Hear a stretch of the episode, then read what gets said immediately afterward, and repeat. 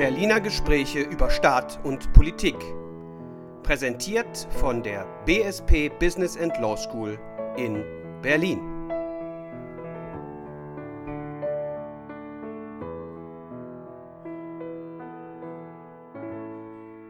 Willkommen zu den Berliner Gesprächen hier in der Siemens Villa in Berlin an der Business and Law School. Ich freue mich sehr, dass heute Carla Hinrichs hier ist, die Sprecherin der letzten Generation einer äh, Gruppe, die sich für den Klimaschutz einsetzt und dabei insbesondere auf den zivilen Widerstand setzt. Herzlich willkommen, liebe Carla. Hallo.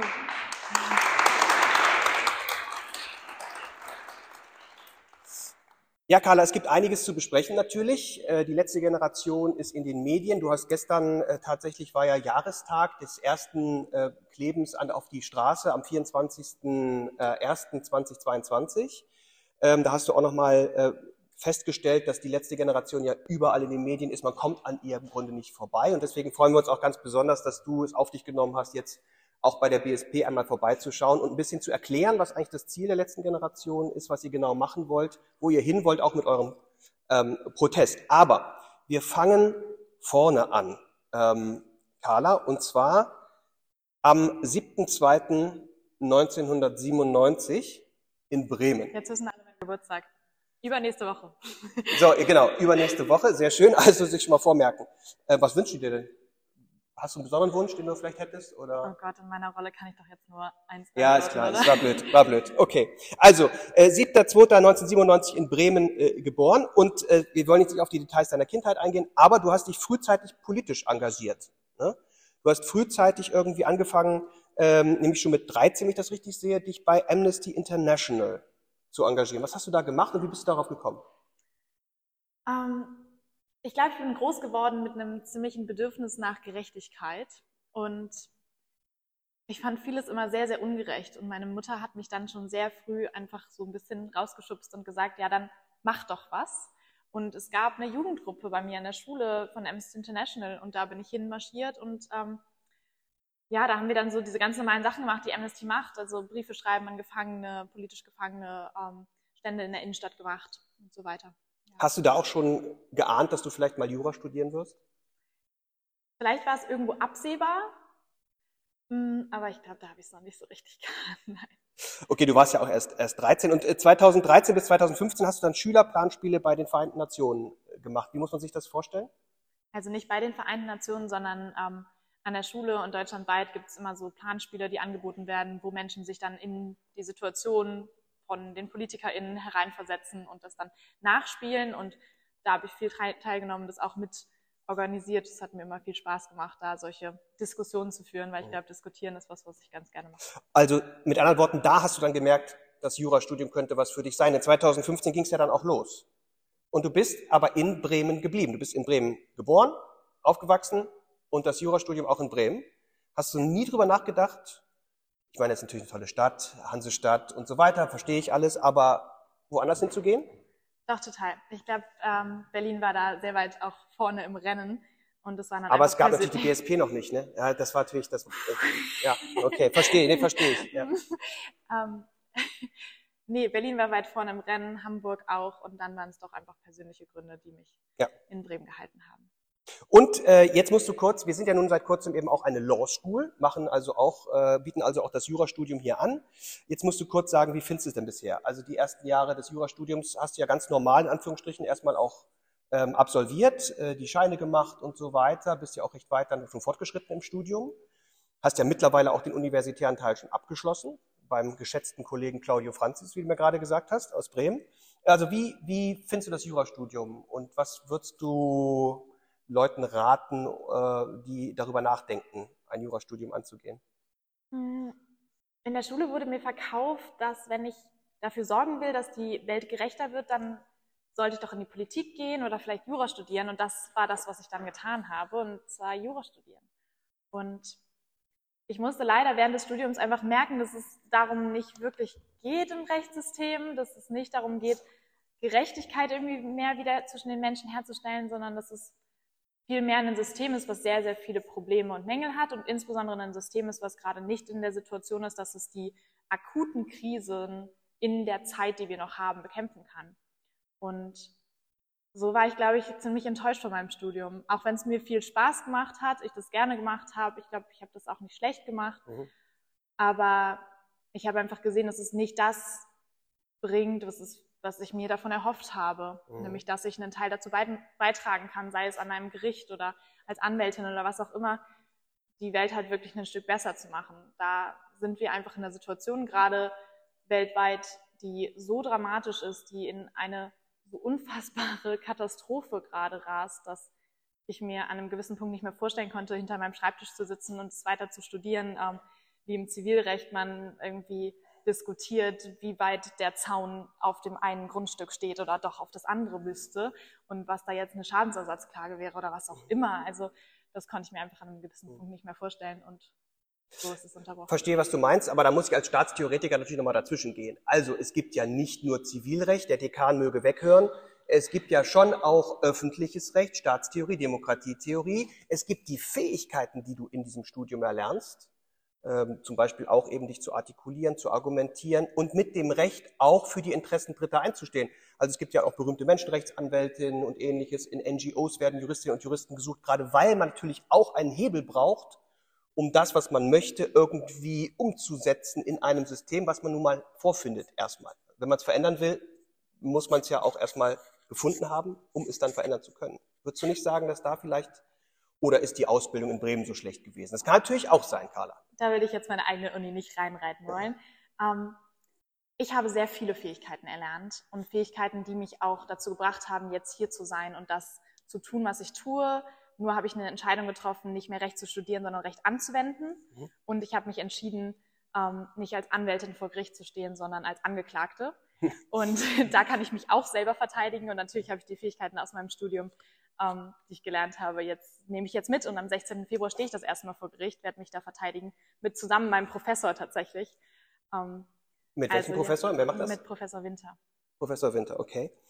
Ähm, ja, da kommen wir gleich noch drauf. Ähm, in der Tat ist ja seitdem auch so ein bisschen was passiert in deinem Leben. Also äh, das Jurastudium ist ja sozusagen nicht das Letzte, über das man jetzt berichten würde, wenn man mit dir spricht. So. Aber erstmal ging es nochmal weiter. 2018, 2019 Auslandsstudium, Lissabon. Und kurz danach geht sozusagen, jetzt mal etwas flapsig gesprochen, deine, deine wilde Phase los. Ja? Was ist in Lissabon passiert, Carla? Was ist da passiert? Und du kommst zurück 2019 und dann fängst du mehr oder weniger direkt an, dich bei Extinction Rebellion zu engagieren. Danach geht dann die letzte Generation los. Also ist da irgendwas in Lissabon passiert? Nein, es ist nicht. Ähm, es, hat, es hat nur plötzlich etwas stattgefunden und das war eine Handlungsoption. 2018 mit Greta Thunberg und Fridays for Future war plötzlich irgendwie ein Momentum davon, Leute machen wirklich was. Und ich war aber schon aus der Schule raus und es hat mich nicht so sehr angesprochen. Ich war dann auf den Demos, aber das war für mich nicht so eine aktive Widerstandsaktion, da damals zu den Demos zu gehen. Und Extinction Rebellion hat ein Momentum geschaffen von, ich kann wirklich was machen. Also ich, ich mache was, was sich dann auch der Situation adäquat mhm. anfühlt mhm. gegenüber. Nämlich, ich gehe nicht nur auf eine Demo und halte ein Schild hoch, sondern ich versuche in den Widerstand zu treten. Und das war dann ja der Anfang quasi davon. Erzähl uns mal kurz für jemanden, der sich da jetzt nicht äh, aktiv ähm, beteiligt, sondern von außen übrigens auch wissenschaftlich gerne wahrnimmt. Wie, wie nimmt man denn da Kontakt? Also geht man da einfach hin oder was und sagt so, gibt es dann so Mitgliedskarten oder wie muss ich mir das vorstellen? Denn, also wie läuft so ein Prozess? Ähm, denn ich kann mir vorstellen, da gehört auch ein gewisses Maß an Vertrauen von beiden Seiten ja dazu, dass man irgendwie auch, ähm, wenn man da ankommt, irgendwie ernst genommen wird als jemand, der wirklich auch mitmachen will und nicht vielleicht jemand, der vielleicht das kaputt machen will und von innen zerstören, ähnliches. Das gibt's ja alles. Also in solchen Kreisen sind die Strukturen eigentlich sehr, sehr offen. Es gibt einen Wertekonsens und es gibt eine Forderung und alle Menschen, die sich dahinter vereinen, die können eigentlich ziemlich frei mitmachen. Das ist bei Extinction Rebellion so, das ist auch bei der letzten Generation so, wenn man sich halt dem quasi verschreibt, der Gewaltfreiheit zum Beispiel, ähm, dann kann man da einfach mitmachen. Und so war es ein einfacher Twitter-Post, der mich dann dahin zu, hingebracht hat. Also. Ein einfacher Twitter-Post. Das heißt, ja. du hast bei Twitter gesehen, komm vorbei und dann bist Einstiegsabend, komm vorbei, ich soll mich hingehen. War das in Bremen oder wo ja. war das? Ah, okay. Und dann bist du hin und hat, das hat dir offensichtlich gefallen, denn du bist ja erstmal da geblieben ähm, und hast dann ja auch tatsächlich äh, entschieden, dein Jurastudium zu unterbrechen, 2020, ähm, offiziell. Ähm, nun hast du schon gesagt, deine Eltern, offensichtlich bist du auch in einem politischen Umfeld irgendwie groß geworden, jedenfalls in einem Umfeld, wo Politik eine Rolle spielt, worüber diskutiert wird. Trotzdem, kurze Frage, ähm, du musst das ja vielleicht auch mal zu Hause kommuniziert haben, dass du jetzt vielleicht erstmal einen anderen Weg gehst. Ähm, wie kam das an? Also zu sagen, ich höre jetzt erstmal auf und kümmere mich um die größere Krise, äh, nämlich die Klimakrise oder um ähm, die Essenskrise und solche Dinge und nicht mehr um mein Jurastudium. Der Moment, in dem ich das aktiv dann das erstmal wirklich unterbrochen habe und es nicht versucht habe, nebenbei zu machen, war, als ähm, Freundinnen von mir in Garzweiler in NRW einen Tagebau blockiert haben. Sie sind auf einen Bagger geklettert und danach sind sie für sieben Tage in Gewahrsam genommen worden. Die Aktion war am Sonntag und am Montag sollte meine Schwerpunktprüfung anfangen. Mhm. Und ich bin am Montag nach Bremen gefahren, habe mich krank schreiben lassen und bin wieder zurückgefahren, weil was hatte ich für eine andere Wahl, als meine Freunde da irgendwie aus dem Gefängnis zu boxen. Mhm. Und ähm, da habe ich meinen Vater einfach angerufen und habe gesagt, ich sehe ich sehe es gerade nicht. Ich kann mir nicht vorstellen, mich jetzt hinzusetzen und zu studieren. Ich stehe vor diesem Riesenloch, vor diesem Riesenloch und wer es noch nicht gesehen hat, das ist ein gigantisches Loch, wo einfach alles zerstört wird, was man sich vorstellen kann, wo Häuser weggebaggert werden, einfach nur für einen fossilen Wahnsinn, der immer weitergetragen wird und der uns in eine Katastrophe führen wird. Ich stand davor und ich habe gesagt, ich, ich gehe jetzt nicht an meinen Schreibtisch, keine Chance. Und meine Eltern haben gesagt, okay, dann, dann musst du das jetzt machen. Das sind verständnisvolle Eltern offensichtlich, denn und äh, das ist, glaube ich, nicht so der normale, der normale, die normale Reaktion, die man vielleicht erwarten würde. Ähm, aber das heißt, du erfährst für das, was du tust, auch die familiäre Unterstützung. Hast da so eine Art Nest, wo du auch immer jederzeit willkommen bist und wo du dich nicht rechtfertigen musst. Ja, ich habe da riesengroßes Glück. Meine Familie unterstützt mich da sehr drin. Machen sich natürlich teilweise Sorgen, aber die unterstützen mich und da also ich kann mir vorstellen, dass sie sich Sorgen machen, wenn du sagst, du bist jetzt demnächst vor Gericht. Ich meine, das sind ja auch ähm, durchaus ernste Anschuldigungen, die dann kommen, Strafen, die dann möglicherweise drohen, auch finanzieller Natur natürlich vor allen Dingen. Äh, da kommen wir vielleicht gleich noch äh, zu. Denn du hast ja dann ähm, dich vor allen Dingen beteiligt mit der prominenten Aktion dem Hungerstreik. Ähm, 2021 sind wir jetzt schon. Ähm, wie ist es dazu gekommen? Denn das Ziel damals war ja, in die, die Politik dazu zu zwingen, dass sie mit euch erstmal spricht und kommuniziert. Richtig? Ähm, vielleicht kannst du kurz berichten, wie es dazu gekommen ist und wie lange es gedauert hat, wie es dir dabei auch ging, auch körperlich. Vielleicht? Also ich muss erstmal klarstellen, ich habe nicht gehungert selber. Okay. Also ich habe nicht gehungert, ähm, wie eine Freundin von mir, die auch hier vor Ort ist heute, sondern ich habe es unterstützt okay. und ähm, war die ganze Zeit vor Ort und habe dann am Ende die Pressearbeit übernommen. Okay, das heißt, du hast es sozusagen ähm, so ein bisschen die Infrastruktur dich drum gekümmert und um die Kontakte zur Presse. Okay, aber trotzdem, vielleicht kannst du trotzdem noch berichten, wie kam es dazu? Also diese Idee muss man ja auch erstmal haben. Und was war genau das Ziel und wie ist es ausgegangen? Also die, die Idee war mit einem Protestmittel, was nicht ignorierbar ist, ähm, die Kanzlerkandidatinnen vor der Bundestagswahl dazu zu bringen, ein öffentliches Gespräch zu führen über die klimatische Situation. Wir haben uns in einer Situation befunden, wo es kein Wahlprogramm gab von keiner Partei, nicht von den Grünen, nicht von irgendwem, was auch nur angemessen auf die Krise reagieren würde und was auch nur angemessen die Ziele einhalten würde, die sich eigentlich Deutschland selber gesetzt hat. Und darüber wollten diese jungen Menschen sehr gerne einmal mit den Kanzlerkandidatinnen sprechen. Wie viele waren es, die tatsächlich an dem Streik, also dem Hungerstreik teilgenommen haben? Sieben sind in den Hungerstreik.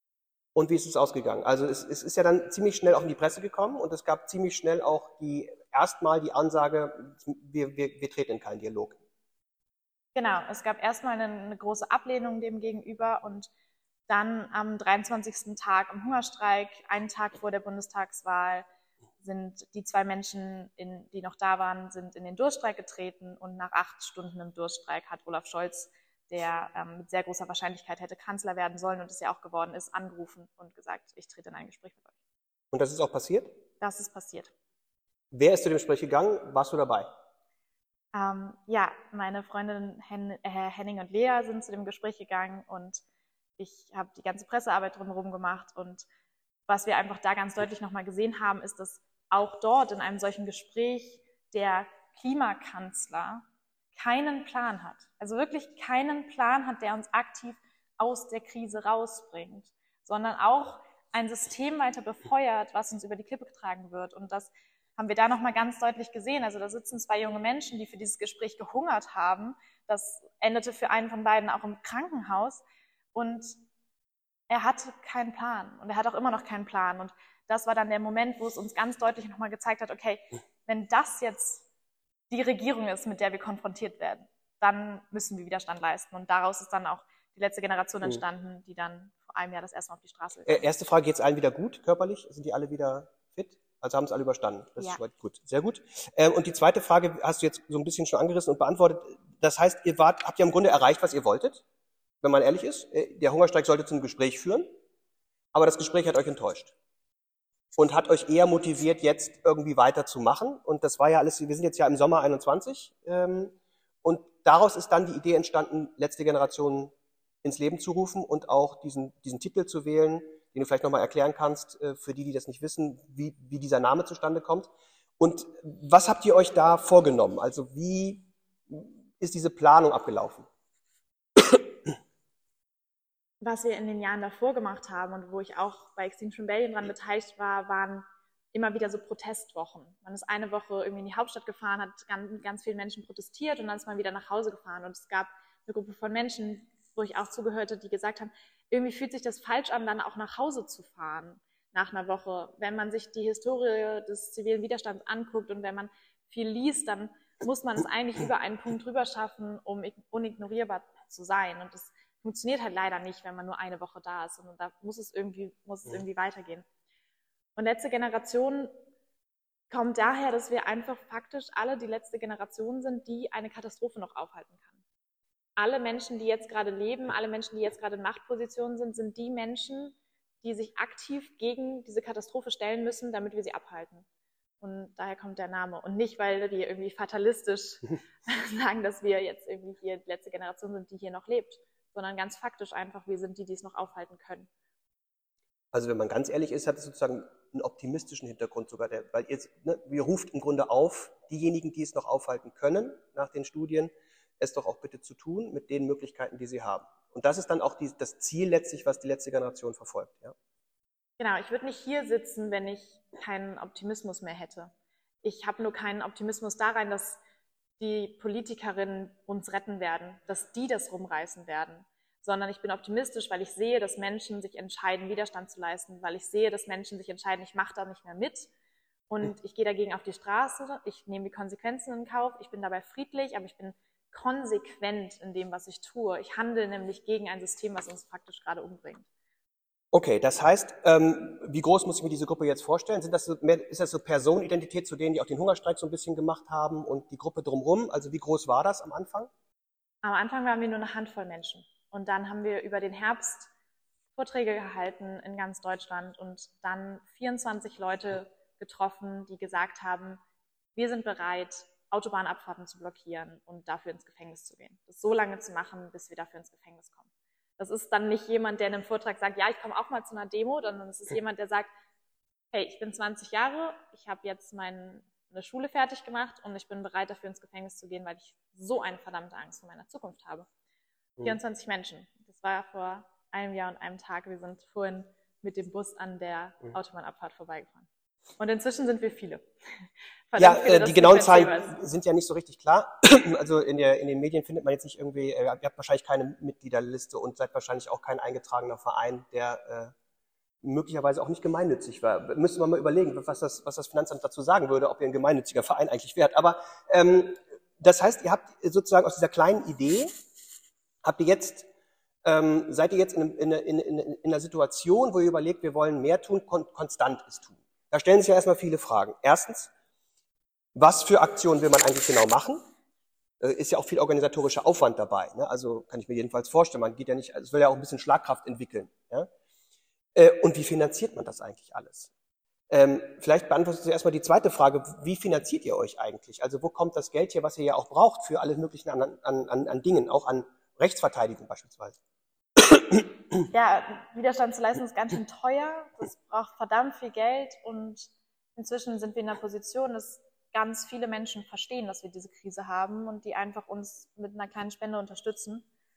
Hm, ich muss aber sagen, also ich persönlich habe äh, ja all mein Erspartes aufgebraucht. Meine Eltern haben mich ein bisschen unterstützt und ähm, ja, jetzt habe ich seit ein paar Monaten jemanden gefunden, der monatlich meine Miete bezahlt.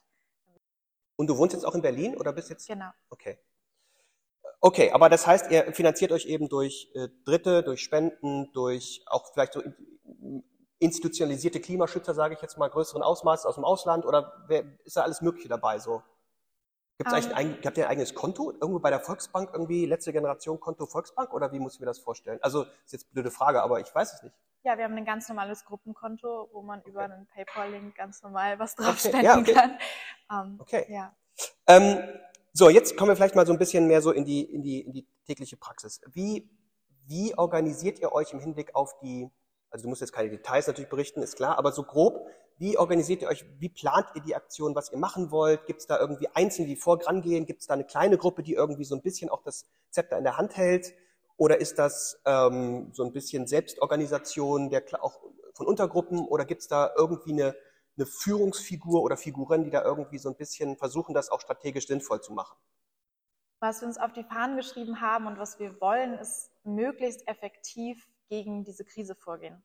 Das ist das, was wir versuchen wollen. Und dabei haben wir sehr viel gelernt über die letzten Jahre. Ich habe viele Erfahrungen gemacht in, in Strukturen. Und deswegen haben wir uns entschieden, dass es eine kleine Gruppe gibt, die einen Weg vorgibt, die einfach sagt, okay, in die, in die Richtung rennen wir jetzt alle gerade. Und dann gibt es ganz, ganz, ganz viele Gruppen drumherum, die sich quasi dem anschließen. Aber es gibt immer einen großen Plan, dem quasi hinterhergelaufen wird. Mhm. Wie viele Leute gehören zu der Gruppe? Also du musst jetzt keine Namen nennen, aber so grob, wie muss ich mir das vorstellen? Fünf oder 30 oder Das ist ein Team von sechs Menschen. sechs Leute? Okay. Ähm, so, jetzt kommen wir zu den einzelnen Aktionen. Ähm, ihr habt ja ein ganzes Bündel an Aktionen äh, gemacht. Mittlerweile ähm, habe ich das Gefühl, korrigiere mich, wenn das falsch ist, ähm, scheint es sich so ein bisschen auf dieses Bekleben auf der Straße, so, das ist jeweils das häufigste, mit dem man euch sieht, würde ich jetzt mal sagen. Man spricht ja auch von den Klimaklebern, so verkürzt, ja, so ein bisschen despektierlich vielleicht auch. Ähm, aber ihr habt ja noch eine ganze Menge andere Aktionen gemacht. Und eine Aktion natürlich, unter anderem, die für viel Aufsehen erregt, äh, äh, gesorgt hat, ist natürlich diese, sind diese Museumsaktionen äh, gewesen. Ähm, wie kamt ihr auf diese Idee, beziehungsweise wo habt ihr das hergehabt und wie stehst du da heute zu? Ist, findest du diese Aktion als eine besonders gelungene, gerade wenn ihr, ähm, vielleicht verbinde ich das mit einer zweiten Frage, wen wollt ihr eigentlich erreichen mit euren Aktionen? Also wen adressiert ihr? Ähm, Politik, Öffentlichkeit, sonstige und wie würdest du diese Aktion vor dem Hintergrund bewerten heute? Wenn man sich die Theorie anguckt, dann muss es eine Unterbrechung des Alltags sein, um wirklich gehört zu werden, um unignorierbar zu sein. Und wir richten uns ganz klar an die Bundesregierung. Also wir wollen Wandel durch die Bundesregierung und haben Forderungen, die wir immer wieder an sie stellen mit dem, was wir tun. Und da sind wir kreativ. Und da gibt es einfach sehr, sehr, sehr, sehr viele Sachen, die man machen kann, wie man wirklich richtig stört. Und wichtig ist das einfach auch in allen Bereichen der Gesellschaft zu tun, weil wir alle sind davon betroffen. Wir alle werden von dieser Krise betroffen sein und wir alle müssen uns damit auseinandersetzen und uns positionieren in dieser Krisensituation. Und da gilt es einfach, die Krise jeden Tag in alle Bereiche der Gesellschaft zu tragen. Das heißt, du würdest sagen, wenn ich da kurz ein, einhaken darf, du heißt, du würdest sagen, es gibt ja schon sozusagen juristisch, dogmatisch gesprochen, auch im Hinblick auf die mögliche Rechtfertigung von solchen Aktionen, ähm, einen Unterschied insofern, als dass es Aktionen gibt, bei denen der Konnex zu der Klimakrise näher liegt. Und es gibt Aktionen, die haben mit der Klimakrise auf den ersten Blick gar nichts zu tun. Äh, Also zum Beispiel die Museumsaktion, wenn man ein Bild äh, irgendwie mit, mit Kartoffelbrei vollschmiert. Also davor natürlich nicht zerstört worden. Ja, wir wollen genau bleiben. Aber jedenfalls, wenn man diese Aktion betreibt, hat die erstmal überhaupt, der Museumsbesuch hat auch nichts damit zu tun, erstmal jetzt mit der Klimakrise an sich. Also nicht mehr als wir alle. Das Der Autofahrer. Genau, ja, aber es ist genau der Fehler. Das ist genau der, der Gedankengang, der halt falsch ist. Weil es gibt keine einzige Person in diesem Land, die sich nicht in dieser Klimakrise Das, das, das, das meine ich damit nicht. Aber Und- es gibt Aktionen, die näher an der Klimakrise, also das Klar. Autofahrer haben offensichtlich irgendwie, da ist ein Ja, Bezug wenn du vor einem. Kohlebagger stehst, ist So, natürlich eine andere Situation. Das meine ich Ja. damit. Ja, es gibt Aktionen, die sozusagen enger mit einer Klimakrise und mit der mit dem Problem verknüpft sind.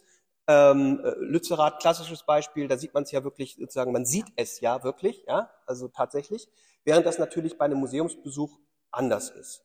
Ähm, was ich damit auch sagen will, ist, man muss sich natürlich, glaube ich, auch klar machen als, als letzte Generation, dass je nach Bezug zur Klimakrise solche Aktionen möglicherweise auch unterschiedlich wahrgenommen werden. Und ich glaube, die größte Kritik habt ihr sicherlich für diese Museumsaktionen erfahren, oder? Hm.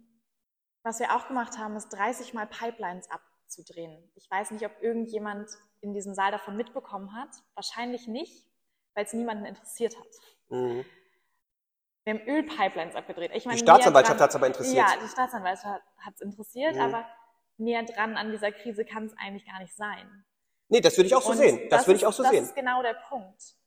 ich hätte nie gedacht, dass Kartoffelbrei auf ein Gemälde schmeißen so viel Aufmerksamkeit bekommt. Aber wenn Mhm. es das bekommt, dann machen wir das. Aber ist das die richtige Aufmerksamkeit, frage ich mich. Also ich meine, Ja. ihr müsst ja auch überlegen, also wenn man jetzt mal so Umfragen macht ähm, in der Bevölkerung, sagen äh, relativ viele, das Anliegen als solches wird unterstützt, mehrheitlich, also die, die Klimakrise zu bekämpfen und so weiter. Aber die Art und Weise, wie ihr das machen wollt, wird eben mehrheitlich eher nicht unterstützt, sagen wir es mal vorsichtig. Ja? Und wenn man das nochmal unterscheidet, dann gibt es eben Aktionen, die wirklich überhaupt nicht irgendwie gutiert werden. Und dazu zählt, glaube ich, diese Museumsaktion insbesondere. Und da frage ich mich, ähm, also ihr könnt machen, was ihr wollt. Es ist jetzt nicht an mir, das irgendwie äh, vorzugeben. Aber ihr müsst ja selber auch überlegen, wie wirkt es, denn ihr wollt ja den Erfolg auch durch die Bundesregierung, sagst du, aber die hängt ja auch irgendwo an jemanden, der sie irgendwie ins Amt bringt, nämlich die Bevölkerung, die sie wählt. Also ist euch wirklich egal, wie ihr wahrgenommen werdet in der Öffentlichkeit? Das ist meine Frage vielleicht so ein bisschen. Und ähm, gibt es tatsächlich vielleicht deswegen eher die Tendenz, jetzt Dinge zu tun, die eher mit der Klimakrise zu tun haben, weil das Klimakleben doch irgendwie den, so m, scheint mir häufiger zu passieren und in in letzter Zeit sind relativ wenige Museumsbesuche von euch äh, vorgenommen worden, sagen wir es mal so. Okay, es waren jetzt viele Fragen auf Ja. einmal. Ähm, Das stimmt. ich mache das nicht, um beliebt zu sein. Ich mache das nicht, um gemocht zu werden. Und ich mache es insbesondere nicht, um Mehrheiten zu gewinnen. Weil Mehrheiten für Klimaschutz gibt es. Mehrheiten für die Forderungen, die wir stellen, gibt es. Das ist alles Konsens. Mhm. Dass die Eltern irgendwie in 50 Jahren für ihre Kinder was zu essen auf diesem Teller haben wollen. Das ist Konsens. Da brauche ich keine Mehrheiten gewinnen. Mhm. Was ich gewinnen muss, ist Druck. Was ich ausüben muss, ist Druck. Eine Situation zu schaffen, in der es nicht ignorierbar ist, eine Situation zu schaffen, in der man nicht drumherum kommt. Und das sind Blockaden auf Autobahnen. Das sind all diese Aktionen, die einfach Aufmerksamkeit erregen, die, ja, die nicht ignorierbar sind. Und ganz vieles kriegt man manchmal nicht mit, was wir machen. Weil es ein Ausprobieren ist. Weil ich nicht das Rezept habe von, das muss ich machen, um diese Krise in den Griff zu kriegen. Dann hätten das wahrscheinlich Leute vor 30 Jahren gemacht Mhm. sondern wir probieren aus, aber wir haben einen Plan und dieser Plan geht auf. Mhm. Wir sind von 24 Leuten sind wir inzwischen über Tausende, Mhm. die sich damit identifizieren, die sich selber anzeigen, Teil davon zu sein, die sich selber auf die Straße kleben, die an den Abendbrottischen darüber diskutieren, die uns spenden und die sich dazu positionieren. Und dementsprechend geht der Plan auf und es übt Druck aus. Es kam, es kam 2022 niemand daran vorbei. Und das ist genau das, glaube ich, was zeigt, dass es einfach effektiv ist. Naja, würdest du also, also effektiv ist ja die Frage. Das heißt, du würdest sagen, es hat schon was gebracht, ihr seid schon einen Schritt weiter? Definitiv. An dem Punkt, an dem Klimakleber das fünfte äh, Wort des Jahres ist und Klimaterrorist das Unwort des Jahres, da sieht man doch, ran, dass, dass es einfach unignorierbar war, dass es einfach so eine Öffentlichkeit bekommen hat, dass darüber gesprochen wird. Und ich glaube, es gab kein einziges Weihnachtsfest, wo nicht irgendwie mal darüber diskutiert wurde. Also es trägt Aber ist das Krise euer Ziel? Okay, es trägt die Krise in die Öffentlichkeit. Aber ist das wirklich so, dass die Krise noch nicht in der Öffentlichkeit ist? Denn ihr müsst ja auch irgendwie, also das, euer Ziel ist ja nicht, dass die Krise in die Öffentlichkeit zu tragen, sondern euer Ziel ist ja eigentlich, effektiv, dass effektiver Klimaschutz betrieben wird. Das meine ich mit Effektivität. Mhm. Hast du das Gefühl, dass es da auch schon was gebracht hat? Hast du das Gefühl, dass ihr da für bestimmte Dinge verantwortlich seid? Oder ist es erstmal, ihr seid erstmal so prä- präsent, dass jeder über euch spricht? Allerdings, die, der, gerade der politische Raum spricht ja eher negativ von euch, muss man ja auch sagen. Also selbst die Grünen sind jetzt nicht unbedingt glücklich. Ähm, Ja, aber seit wann, also ganz ehrlich, seit wann beurteilt die Regierung den Widerstand gegen sich selber? Also das ist erstmal ein bisschen, bisschen absurd. Ähm, es ist ein Schritt auf dem Weg. Mhm. Und es wird so schnell so viel verlangt. Wie sollen denn jetzt ein paar Menschen irgendwie diese ganze Regierung abändern und einfach mal, also wenn wir die Krise in den Griff bekommen wollen, dann bedeutet das einen massiven Wandel in diesem Land. Dann bedeutet es einen massiven Wandel in unserem Wirtschaftssystem, einen massiven Wandel unserer Gesellschaft, der notwendig ist, um diese Krise überhaupt in den Griff zu bekommen. Natürlich ist es nicht mit ein paar hundert Leuten machbar. Aber stellen wir uns vor, das ganze Land legt ihre Arbeit nieder, das ganze Land entscheidet sich auf die Straßen zu gehen und einfach nicht mehr mitzumachen. Und das ist ein Weg, den wir ansteuern. Das, ist, das geht über diesen Schritt von Öffentlichkeit, es geht über den Schritt von immer mehr Menschen, die dazukommen, immer mehr Menschen, die Widerstand leisten. Und es ist halt einfach ein Weg. Und ich hätte persönlich nicht gedacht, dass wir diesen Weg so schnell beschreiten. Mhm. Ich dachte, wir brauchen viel länger. Aber es kommen einfach Menschen dazu. Überall poppen ständig neue Menschen auf, die sich auf die Straße kleben. Ich kenne die Leute alle nicht mehr. Und das zeigt einfach, dass es funktioniert, dass wir plötzlich was geschaffen haben, was den Menschen was gibt, dass sie was tun können. Dass sie wirklich das Gefühl haben, ich kann jetzt was tun, ich leiste jetzt Widerstand, ich bin jetzt dabei und ich mache nicht mehr mit in diesem System, weil das bringt uns alle um. Und das, das funktioniert, ja. Naja, also äh, wenn man sich das staatstheoretisch und historisch anguckt, na klar, du hast schon völlig recht. Also es gibt selten Leute, die zivilen Widerstand äh, leisten oder äh, zivilen Ungehorsam, die in ihrer Zeit beliebt sind. Äh, das wäre etwas seltsam, äh, da gebe ich dir völlig recht. Und wenn wir heute auf eine Rosa Parks gucken, die damals äh, für die, also gegen die Rassendiskriminierung eingetreten ist, dann wird sie heute als Heldin gefeiert und damals kam sie ins Gefängnis. So, ja. Das heißt, ähm, die Wirksamkeit des zivilen Widerstands und auch dieses zivilen Widerstands werden wir natürlich irgendwie den Historikern überlassen müssen, die vielleicht und hoffentlich dann in 40 Jahren sagen, ähm, diese Straße heißt jetzt Carla Hinrichs Allee, weil sie so sich eingesetzt hat für diesen Klimaschutz. Ja, ich ähm, ist jetzt das ist wirklich sehr überspitzt, weil ja. das wäre mir sehr, sehr unangenehm. Okay. Und ich würde primär hoffen, dass wir dieses ganze Straßensystem irgendwie schön nutzen können okay. überhaupt noch. Deswegen habe ich ja Allee gesagt. Ich habe ja Allee gesagt. Ja. Allee, wo alles schön mit Bäumen und man kann da wunderbar lang flanieren. Aber ist auch Quatsch, das war jetzt Ich habe wirklich das Gefühl, dass wir uns vielleicht in diesem Raum, Entschuldigung, einfach kleine Unterbrechung ganz kurz einfach damit verbinden müssen, was die Situation gerade ist. Weil das ist jetzt hier alles ein total nettes Setting und wir sitzen hier zusammen und es lässt sich sehr einfach ignorieren, warum wir eigentlich hier sind. Wir sind eigentlich hier, weil wir wirklich in eine Katastrophe rasen. Das sagt nicht ich, ich habe eigentlich keine Ahnung, das sagt uns die Wissenschaft. Das sagen uns die Wissenschaftlerin. Und insbesondere sagen sie uns das seit 40 Jahren. Es wurde nur einfach ignoriert, es wurde einfach in, in die Schubladen gesteckt und dann wurden Kampagnen dagegen gefahren, dass wir das wissen. Aber es ist so. Wir rasen in eine Welt, die wahrscheinlich bis Ende des Jahrhunderts drei bis vier Grad heißer sein wird, wenn wir so weitermachen. Drei bis vier Grad, das bedeutet, dass Milliarden Menschen da, wo sie gerade leben, nicht mehr leben können, weil es faktisch zu heiß dort sein wird. Die Menschen werden fliehen, die Menschen werden sich auf den Weg machen, die Menschen werden irgendwo hin wollen, weil die Menschen Hunger haben. Deutschland ist eines der Länder, was in Europa am schnellsten austrocknet.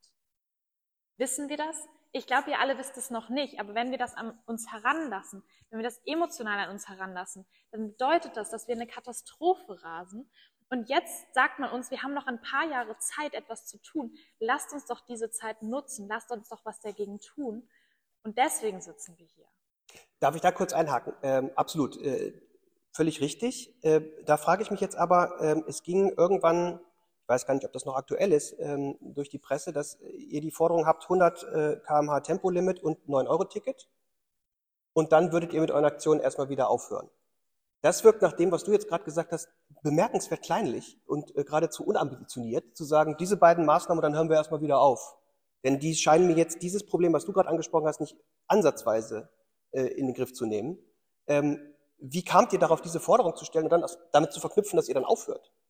Fragen Sie mal die FDP, ob das wirklich so ein kleines Thema mit dem Tempolimit ist. Ähm, was wir einfordern oder was wir eingefordert haben über ein Jahr sind die ersten Sicherheitsmaßnahmen, die ersten Schritte, die eigentlich unabdingbar sind, wo wir gar nicht mhm. drüber diskutieren müssen. Ein Tempolimit kostet nichts. Das müssen wir einfach umsetzen, da können wir nicht drauf warten. Dass Lebensmittel weggeschmissen werden, obwohl wir wahrscheinlich irgendwann keine Lebensmittel mehr haben in den Supermarktregalen, das geht einfach nicht. Da sind wir eigentlich uns alle einig, da brauchen wir auch nicht drüber zu diskutieren die ersten Schritte brauchen wir, auf die können wir nicht länger warten. Und über das Jahr hat die Regierung diese ganzen Schritte die ganze Zeit ignoriert und einfach nicht getan. Obwohl sie sogar teilweise im Koalitionsvertrag stehen, obwohl es einen Bürgerinnenrat Klima gab letzten, vorletzten Sommer, der gesagt hat, diese Forderung brauchen wir jetzt, die sind mehrheitsgetragen. Und die Regierung delegitimiert sich jeden Tag ein Stück mehr, indem sie diese Forderung nicht umsetzt, indem sie sagt, ist es mir einfach egal. Ich habe zwar diese Handvoll von Sachen, die ich einfach umsetzen könnte, die sofort eine CO2-Einsparung mhm. befürworten würden. Und beim Tempolimit ist es viel mehr als gedacht, muss man ja auch sagen. Das haben kommt wir jetzt, jetzt grade, auch noch raus. Haben wir gerade genau. gehört, dass es viel, viel mehr ist, irgendwie sechs oder sieben Millionen Tonnen äh, statt irgendwie nur zwei, die immer behauptet wurden. Genau. Und wir haben jetzt aber ein Jahr diese Forderung eingefordert und wir haben ein Jahr gesehen, unsere Regierung, die sich Klimaregierung nennt, ist nicht mal dazu bereit. Und deswegen haben wir jetzt nach einem Jahr Blockaden gesagt, wir gehen einen Schritt weiter. Wenn die Regierung dazu nicht bereit ist, wenn sie das nicht kann, dann muss sie wirklich die Macht in die Hände der Menschen geben, dann muss sie die Macht in die Hände der Menschen geben, die davon betroffen sein werden. Das ist die ganze Bevölkerung. Und dann muss sie einen Gesellschaftsrat einberufen. Einen Rat, der wirklich diese Notfallsitzung, die wir jetzt gerade eigentlich brauchen, durchführt. Und dann sollen die Menschen besprechen, was wir machen wollen. Sollen die Menschen besprechen, wie schaffen wir das, bis 2030 auf Null Emissionen zu kommen. Wie soll denn dieser Menschenrat oder der Bürgerrat eigentlich besetzt werden? Also ich frage jetzt mal als Staatstheoretiker, weil das scheint mir auch eine Form von repräsentativer Demokratie zu sein. Da muss ja irgendjemand reinkommen. Mhm. Wie soll das denn funktionieren? Da gibt es Wissenschaftlerinnen und Wissenschaftler, die sich schon lange damit auseinandergesetzt haben, wie kann man ein Mini-Deutschland quasi in einem solchen Rat schaffen. Also wie kann man es schaffen, dass ein Querschnitt der Gesellschaft, sei es irgendwie alterstechnisch, sei es berufstechnisch, repräsentiert wird in einem solchen Rat. Und die, von der Wahl halten sie nichts. Also das Parlament macht das ja schon. Also das Parlament ist ja die Idee der repräsentativen Demokratie, die dann für uns diese Entscheidungen trifft, die ihnen dann nicht passen. Was machen sie, wenn der Bürgerrat oder was machst du? Ich habe dich eben schon geduzt. So. Also was machst du eigentlich, wenn, wenn wir diese, äh, wenn dieser Bürgerrat dann auch nicht so entscheidet, wie du das möchtest? Also wieso bist du dir sicher, dass das dann passiert? Denn die Mehrheiten, also, hast du ja selber gesagt, haben wir ja jetzt auch schon. Genau. Im Moment handelt unsere Regierung nicht nach den Mehrheiten. Ein Tempolimit ist von 66, Menschen, 66 Prozent der Gesellschaft gewollt. Es wird nicht umgesetzt. Es gab diesen Bürgerrat Klima zum Beispiel, der hat Maßnahmen vorgeschlagen, die sind alle nicht umgesetzt, die sind einfach in der Schublade verschwunden, weil man kann es ja dann wieder so einfach ignorieren, wenn keine Aufmerksamkeit drauf liegt. Die repräsentative Demokratie ist im Moment einfach mangelhaft. Sie ist einfach nicht, sie ist eine gute Idee, aber das einfach, ich auch, ja, sie, ist einfach nicht, sie ist einfach nicht ausreichend zu reagieren auf diese akute Krisensituation, die wir haben. Aber was, was, was heißt das jetzt? Also da würde ich jetzt gerne mal einhaken. Ich verstehe, was du meinst, also ich verstehe den Gedanken dahinter. Ich habe als Staatstheoretiker nur ein Problem damit, die Alternative zu sehen. Ähm, die du vorschlägst. Ähm, also ich würde mich würde wirklich interessieren, wie stehst du denn da zur repräsentativen Demokratie? Wenn du sagst, sie ist gerade defizitär. Brauchen wir jetzt eine starke Hand, die das löst? Also weil ähm, oder brauchen wir den Rousseau'schen Gesellschaftsrat, der, wo alle zusammenkommen äh, und äh, Friede, Freude, Eierkuchen? Oder äh, vielleicht ein bisschen gemein jetzt die Frage, aber ist das nicht ein bisschen zu idealistisch, wie du dir vorstellst, dass dann die Entscheidung, dann läuft das, wenn einfach nur die richtigen Leute in diesem Rat sitzen und die richtigen Entscheidungen treffen? Das ist jetzt sehr provokativ gefragt, weil es geht nicht darum, dass dieser Rat das umsetzt, was ich möchte. Und es geht nicht darum, dass dieser Rat ähm, irgendwie die richtigen Entscheidungen trifft, sondern primär geht es darum, dass dieser Rat die Gesellschaft repräsentiert. Und das tut einfach unsere Demokratie gerade nicht, weil sie ist auf vier Jahre gewählt und sie hat ein sehr großes Bedürfnis darin, wiedergewählt zu werden. Eben, sie ist eben. total beeinflusst von Lobbys und das haben wir einfach in den letzten Jahren gesehen weil die Lobbys haben einen massiven Einfluss, sonst würde jetzt nicht Robert Habeck so irgendwie handeln, wie er handelt. Also wir brauchen einen Schritt weiter, wir brauchen mehr Demokratie. Und ich bin fest davon überzeugt, dass wenn die Menschen zusammenkommen und sich auch verbinden mit der Krise, also sich wirklich, das ist dann eine Notfallsitzung. Die werden einberufen, weil wir in einer Krise sind, es ist ein Notfall und wir müssen jetzt was dagegen machen. Und die werden geschult und die werden sich untereinander besprechen. Von wem werden die denn geschult? Da werde ich immer sehr hellhörig.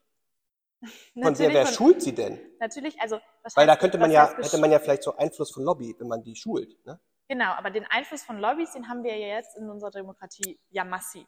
Können einfach in den Bundestag reinlaufen und da unsere, unsere PolitikerInnen beeinflussen. Die werden geschult von, von WissenschaftlerInnen und von die werden unterstützt von Menschen, die zum Beispiel schon von der Krise betroffen sind und von Menschen, die Lösungs, ja, Lösungstheorien ausgearbeitet haben aus verschiedensten Bereichen der Gesellschaft. Mhm. Also Expertokratie so ein bisschen in die Richtung. Also weil, weil wenn, wenn die Bürgerinnen und Bürger sind ja an sich die Idee auch der repräsentativen Demokratie oder Demokratie an sich ist ja eigentlich, dass eben in Anführungsstrichen manchmal leider äh, jeder Bürger als gleich frei gilt, eben ab einem gewissen Alter. Wenn ich die Leute aber schulen muss, um Politik zu machen, habe ich eigentlich schon demokratietheoretisch ein Problem, weil ich sie dann ja sozusagen als unmündig partiell erkläre und sage, du bist noch nicht reif genug, diese Entscheidung zu treffen. Teilst du das oder würdest du sagen, oder Menschen verlässt du dich doch einfach auf die Menschen? Ich muss die Menschen nicht schulen, sondern ich muss den Menschen ein Bewusstsein für die okay. Krise geben. Okay. Hm. Und das haben wir einfach nicht. Da hat einfach diese Regierung auch versagt darin, uns überhaupt aufzuklären, wie groß diese Krise eigentlich ist versagt sie immer noch jeden Tag, sonst müssten wir nicht deutschlandweit Vorträge die ganze Zeit halten, um den Leuten überhaupt zu erklären, was eigentlich die Wissenschaft uns sagt, nämlich mhm. die Krise ist echt richtig beschissen. Mhm. Und Schulen im Sinne von aufklären, erklären mhm. und auch die möglichen Lösungen an die Hand geben. Und für welche Lösungen sich dann die Gesellschaft entscheidet in einem solchen Rat, das liegt halt in ihren Händen. Das ist das Problem eben in der repräsentativen Demokratie, tatsächlich. Ähm, äh, vielleicht ähm, frage ich jetzt mal sozusagen die, die fast fertige Juristin in dir, äh, die ja sich auch einmal in der Lage ist, als, als, als Juristin sich auch in die ähm, Perspektive Dritter irgendwie hineinzuversetzen. Äh, die Frage nämlich, kannst du die Kritik, die an euch ähm, herangetragen wird, sei es medial oder sei es von einzelnen Bürgerinnen und Bürgern, kannst du die irgendwie auch nachvollziehen? Also hast du da irgendwie auch ein Verständnis dafür, dass es eben kritisch gesehen wird, was ihr macht? Selbstverständlich, klar. Wenn ich im Stau stehen würde, würde es mich auch total nerven, wenn ich morgens nicht zu meinem Arbeitsplatz komme, weil ich da im Stau stehe. Ich kann das verstehen. Ich kann es insbesondere verstehen, weil es so weh tut. Hm. Weil man so schön jeden Tag in diesem Land noch ignorieren kann, wenn du nicht gerade in der sächsischen Schweiz wohnst und es brennt, dann kann man noch sehr, sehr schön ignorieren, dass, dass wir eine Krisensituation haben. Dann ist doch alles eigentlich noch jeden Tag okay. Und dann kommt diese Gruppe von Menschen daher und die nervt so richtig krass und jeden Tag trägt die in die Öffentlichkeit und dir ins Gesicht, vor dir auf der Straße sitzen, da ist eine Klimakrise und bitte beschäftige dich damit. Und natürlich ist das nervig. Mhm. Das verstehe ich. Das ist schmerzhaft auch. Und ich wünsche mir dann, und das machen Menschen, dass sie nicht sagen, oh, das nervt mich, ich gehe jetzt weg und ich, ich hasse die und ich nehme ganz viel Abstand davon, sondern ich gehe einen Schritt auf die zu, frage diese Menschen, warum machen sie das? Und dann lasse ich vielleicht an, die, an mich ran, was die fühlen. Mhm. Und vielleicht schaffe ich es dann auch, das zu fühlen, mich mit dieser Krise zu verbinden und dann auch ins Handeln zu kommen und nicht nur in dieser Ignoranz und dieser Starre irgendwie zu verharren. Okay, das ist die Kritik jetzt an den Maßnahmen selbst, verstehe ich. Ähm, kannst du auch verstehen, dass es Leute gibt, die im Grunde auf eurer Seite sind, in Anführungsstrichen, also viele grünen Politiker, die aber sagen, die Kritik bezieht sich auch auf die Maßnahmen, aber vor allen Dingen darauf, dass ihr, wie Sie es ja sagen, der Sache nicht gut, also dem Klimaschutz selbst sozusagen einen Bärendienst erweist. Ja, die sagen, das, was ihr macht und so, wie ihr es macht, verhindert ihr möglicherweise auch effektiven Klimaschutz. Ich sehe in deinem Gesicht schon, dass du das nicht ernst nimmst, aber das ist ja Kritik, die an euch herangetragen wird. Genau, da würde ich das nur nochmal also noch wiederholen. Seit wann beurteilt die Regierung den Widerstand gegen sich selber? Also das ist so funktioniert Widerstand nicht. Und ich kann du würdest es auch nicht teilen. Du würdest es auch nicht teilen. Ich kann mir beim besten Willen nicht vorstellen, wie eine Gruppe von entschlossenen Menschen, die friedlich, die aus der Zivilgesellschaft kommt. Und ich meine, guckt mich an, ich bin echt ein friedfertiger Mensch, vor mir muss man wirklich keine Angst haben. Mhm. Die Menschen, die sich da hinsetzen und einfach nur aus Angst, Verzweiflung oder aus Sorge ähm, Widerstand leisten, die sind, also wie gesagt, wir sind auch nicht da, um Mehrheiten zu gewinnen, weil die Mehrheiten gibt es schon. Also ja, ich kann mir nicht vorstellen, dass ein Mensch sagt, boah, ich habe richtig Angst, meine Kinder bald nicht mehr ernähren zu können. Aber die Klimakleber da, die haben mich so genervt. Okay, verstehe. Nun bist du, nun leistest du, leistest du ja zivilen ähm, Ungehorsam oder zivilen Widerstand. Die Begrifflichkeiten sind da in der Politikwissenschaft nicht eindeutig. Ja?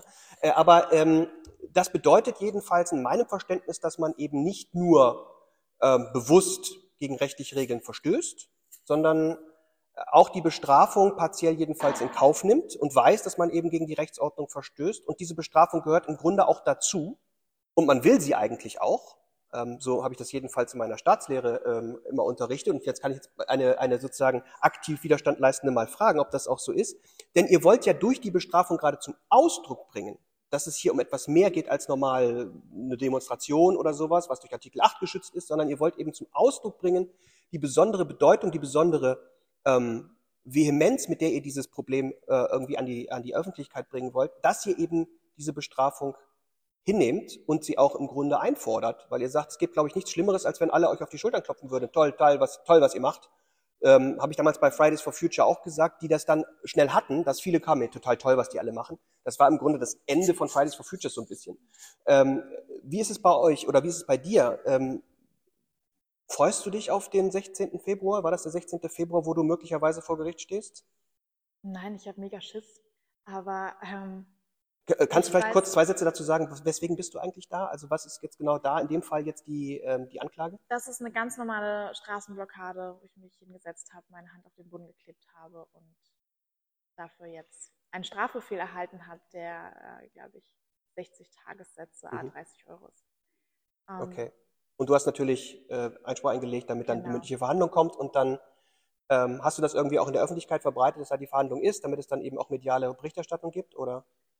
Genau, mein Widerstand hört nicht auf, wenn ich von der Straße getragen bin, wenn ich aus dem Gewahrsam entlassen wird, sondern mein Widerstand geht weiter und der wird auch im Gerichtssaal weitergehen. Und auch die Richterinnen und Richter und Staatsanwältinnen, die müssen sich positionieren zu der Krise, die müssen sich damit auseinandersetzen. Da wird besprochen und das werde ich dort genauso reintragen, dass wir in dieser Krisensituation sind, dass ich mein Verhalten für gerechtfertigt halte. Und das ist auch einfach Auslegungssache. Also gerade bei einer Nötigung wissen wir alle, dass wir da wirklich abwägen müssen. Und aber das finde ich jetzt interessant, ja. weil du sagst, du findest, du hältst dein Halten für gerechtfertigt, dann wäre es ja aber kein Rechtsbruch. Mhm. Aber du willst ja eigentlich, also, aber du willst ja eigentlich zivilen Ungehorsam begehen. Dann würde man dir hinterher sagen, du warst gar nicht ungehorsam, du warst gehorsam. Äh, also willst du tatsächlich gerechtfertigt sein oder willst du nicht sagen, mir ist das egal, ob das, also mir ist das egal, ob das gerechtfertigt ist. Ich, für die Sache ist mir das es wert, dieses Risiko nicht nur einzugehen, sondern im Grunde auch die Bestrafung zu erwarten für das, was ich hier tue. Denn wenn du versuchst zu rechtfertigen, bist du ja wieder auf dem Weg zu sagen, ich will doch die Rechtsordnung für mich haben, sozusagen. Was ich tue, ist den Alltag zu unterbrechen, weil ich sage, ich werde dieses, diesen Alltag nicht mehr mittragen. Ich mhm. werde ihn unterbrechen, ich werde ihn stören, ich werde jeden Tag die Krise in die Öffentlichkeit tragen. Das tue ich. Und das Gericht soll sich entscheiden, ob das gerechtfertigt ist oder nicht. Okay. Und wenn das Gericht sich dafür entscheidet, mich dafür zu verurteilen, dass ich versuche, diese Krise abzuwenden, dann ist es für mich in Ordnung, aber dann mhm. wird es auch einfach nur weiter aufzeigen, in was für einer dramatischen Situation wir uns befinden, dass Menschen wie ich dafür verurteilt werden, dass sie einfach wirklich nur versuchen, das Beste für diese Gesellschaft zu tun. Und wenn sie mich freisprechen, dann werden sich noch mehr Menschen anschließen. Also in beide mhm. Richtungen kann es gehen. Und wie weit, ähm, das ist jetzt hypothetisch, aber ähm, ich entnehme deinem heutigen Auftreten, dass es wahrscheinlich nicht die letzte Aktion war, an der du beteiligt warst, um es mal vorsichtig zu sagen. Es könnten also noch weitere folgen. So, ähm, dann weißt du als Juristin ja, dass tatsächlich das möglicherweise dann auch die nächsten Strafen eventuell auch härter werden. Also ähm, auch bei der Nötigung ist die Freiheitsstrafe ja dann irgendwann denkbar vielleicht. Bist du bereit, auch so weit zu gehen? Davor kommen ja auch noch mal ein paar ganz schöne andere Schritte. Mein Haus wurde durchsucht. Sie haben alle meine elektronischen Geräte mitgenommen. Aber das betraf einen anderen Fall, muss man jetzt sagen. Da wollte ich gerne was zu sagen. Das, das betraf, betraf ja auch eine ganz normale Straßenblockade, okay. nur war diese vor einem Tanklager. Das ist der Unterschied, aber sonst ist es eine ganz normale Straßenblockade, wo ich mich auf die Straße gesetzt habe, ähm, die dann dazu führte, dass äh, mir die Bildung einer kriminellen Vereinigung vorgeworfen wird. Ja. Das ist auch nochmal ganz interessant. Der Staat reagiert auch nicht immer richtig clever auf diese Geschichten, aber das ist vielleicht ein anderes Thema. Ähm, also, wie weit würdest du, wie weit würdest du gehen? Ähm, hast du dir darüber schon mal, du hast mit Sicherheit schon mal Gedanken gemacht, natürlich, weil es, es kommt ja auf dich zu gerade. Ähm, also, wo ist vielleicht für dich dann auch die Grenze erreicht? Ähm, wir reden dann ja nicht mehr vom Präventivgewahrsam, über den wir auch noch hätten sprechen sollen, aber die Zeit trennt uns davon. Ähm, den, das darf ich vielleicht sagen, den verfassungswidrigen Präventivgewahrsam in Bayern. Aber ähm, wie weit würdest du gehen? Ich bin nicht mehr bereit, hier mitzumachen. Und deswegen werde ich natürlich weitermachen. Wir haben eigentlich gerade gar keine andere Wahl. Ich bin auch moralisch dazu verpflichtet, das zu tun, was ich mhm. gerade tue. Wenn ich Unrecht sehe, dann muss ich doch dagegen aufstehen. Da habe ich doch gar keine andere Möglichkeit. Sonst kann ich mich abends im Spiegel nicht angucken wenn ich einfach ignoriert habe, dass ich weiß, dass wir in einer massiven Krise sind, die uns in eine Katastrophe führt, und zwar in meiner Lebenszeit. Also nicht irgendwann, sondern innerhalb meiner Lebenszeit, dann muss ich doch weitermachen, dann muss ich doch Widerstand leisten und das werde ich auch tun. Und wenn sich dann die Gerichte dafür entscheiden, dass ich dafür ins Gefängnis gehe, dann sitze ich im Gefängnis und dann weiß ich jeden Tag in dieser Zelle, warum ich da sitze, nämlich weil ich moralisch das Richtige getan habe. Mhm. Äh, ja, äh, Carla, ähm, vielen Dank. Äh, ich habe eigentlich normalerweise bei den Berliner Gesprächen, also der Teil geht jetzt zu Ende, habe ich so eine, äh, so eine ähm, Episode, wo ich am Schluss noch so völlig bescheuerte Fragen stelle, die nichts mit dem Thema zu tun haben. Aber irgendwie passt das überhaupt gar nicht. Also da sind dann so bescheuerte Fragen dabei wie Lieblingsfarbe und so ein Blödsinn, weil das irgendwie manchmal ganz nett ist, um das Gespräch zu beenden. Das lasse ich bei dir jetzt irgendwie mal weg, weil das Thema irgendwie doch so ein bisschen zu ähm, sehr zum Nachdenken auch anregen soll. Aber vielleicht eine Frage zum Abschluss. Ähm, wo siehst du dich und uns alle vielleicht in zehn Jahren? Ähm, ich sehe uns in zehn Jahren die Krise in den Griff bekommen haben, mit Hunderttausenden auf den Straßen gewesen zu sein und die Regierung dazu animiert haben, dass äh, sie diese Krise in den Griff bekommt. Und dann sehe ich uns all die anderen gesellschaftlichen Krisen bekämpfen.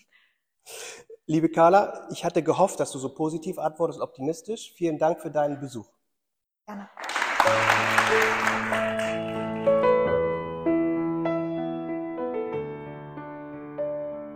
Das waren die Berliner Gespräche über Staat und Politik. Präsentiert von der BSP Business and Law School in Berlin.